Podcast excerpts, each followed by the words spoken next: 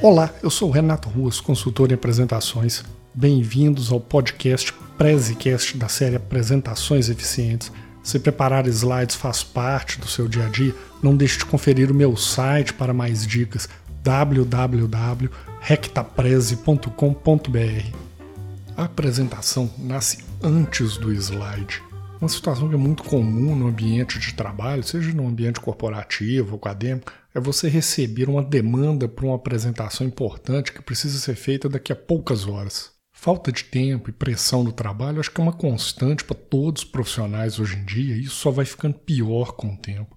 E qual é a nossa tendência numa hora dessa? Juntar as informações ali que a gente precisa ou pegar uma apresentação que foi feita para um assunto parecido e sair preenchendo os slides com aquilo que a gente acha que deve constar na apresentação que vai acontecer daqui a pouco. Esse não é um caminho legal. Você não pode sair simplesmente julgando informação no slide sem parar e se planejar um pouco antes. É mais ou menos como você entrar dentro do seu carro e sair dirigindo para depois resolver aonde você quer chegar e qual caminho que você vai fazer. A primeira coisa que você precisa numa hora dessas é entender quem é a plateia qual a mensagem que eles precisam ouvir e como que você vai passar essa mensagem. Inclusive, a dica aqui é um episódio já publicado nesse podcast, que eu falo que cada apresentação é única. Dá uma procurada por esse episódio. O fato é o seguinte, mudou a plateia, mudou a apresentação. Então, muitas vezes é difícil você usar o mesmo material que foi feito para um determinado tipo de público e querer apresentar isso para outro público distinto e ter sucesso, porque os interesses são muito diferentes. O segundo ponto a se preocupar é sobre a entrega da mensagem. Como que você vai levar a sua mensagem para as pessoas? Se você não sabe onde você quer chegar, qualquer caminho serve, mas não vá reclamar depois do destino aí, o ponto que você alcançou. E o caminho, no caso da apresentação, é o roteiro dela. Então, trabalhe o roteiro primeiro. Para trabalhar esse roteiro, você tem vários caminhos. Usar post-its, papéis de rascunho. Tem vezes que até uso o Excel, saio listando no Excel aí a sequência dos meus slides, os assuntos de cada um, para ter uma ideia de como que a apresentação vai ficar e como ela vai se desenvolver, para ter certeza que eu estou tomando o melhor caminho. E aqui tem uma dica. Coloque uma mensagem por slide. Seu slide tem que ficar muito claro qual é a sua mensagem, qual é a conclusão que você quer comunicar.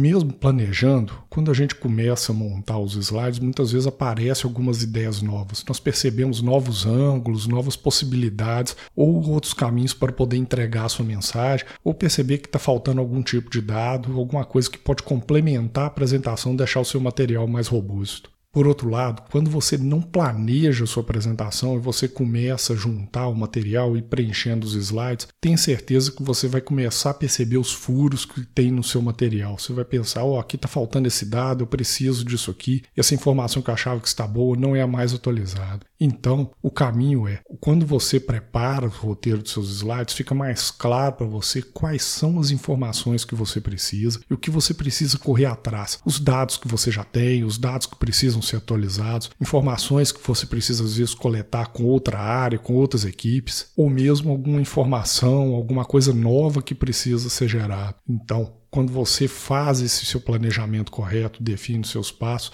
o que, que você ganha? Você ganha tempo lá na frente na hora de preparar os slides. Você já está com o material todo pronto. Fazendo uma analogia aqui com cozinha, antes de cozinhar, os cozinheiros sempre recomendam fazer o que eles chamam do mise en place, que é colocar tudo pronto, deixar já tudo picado, descascado, fácil na hora de preparar, para você não se perder na hora do preparo, deixar alguma coisa queimar enquanto você estava picando outra. Se você já deixa tudo pronto na sua frente, você vai economizar tempo e vai diminuir a chance de erros durante o preparo da sua comida. E o preparo aqui da comida que nós estamos falando, que é o slide. Se você já tem aquele roteiro bem pronto, você se prepara antes, coleta todas as informações, atualiza o que precisa ou vá atrás de coisas novas que você não previu, mas que de repente você sabe que pode ajudar a enriquecer o seu material. Resumindo, como tudo na vida, às vezes planejar parece perda de tempo. Você pode falar para mim, ah, Renato, eu não tenho tempo para fazer isso que você está falando. Afinal, a apresentação é daqui duas horas, três horas, eu preciso ter o material pronto até lá. Mas, acredite, a verdade é o oposto. Quando você planeja, aquele tempo que você está gastando ali, muito provavelmente você vai economizar muito mais tempo lá na frente. E na apresentação, se você não se planeja, o resultado pode ser desastroso. Você pode perceber na hora da apresentação que faltou alguma coisa, que tem algum furo no seu material, que a plateia demandou alguma coisa que você não estava preparado, ou você pode simplesmente terminar a apresentação sem responder as perguntas que a plateia precisa. Então, economize tempo agora para evitar um desastre lá na frente. Planeje o seu material com cuidado, trace os seus caminhos antes de começar para ter certeza que você vai chegar onde você pretende. Curtiu o episódio? Então confere mais uma dica. Não deixe de conhecer o meu mini curso gratuito sobre apresentações. É gratuito e sem pegadinha, não precisa deixar forma de pagamento nem nada. É só entrar no site e fazer inscrição. O link do mini curso vai estar na descrição do episódio. Aproveita a oportunidade, grande chance para poder subir o nível dos seus slides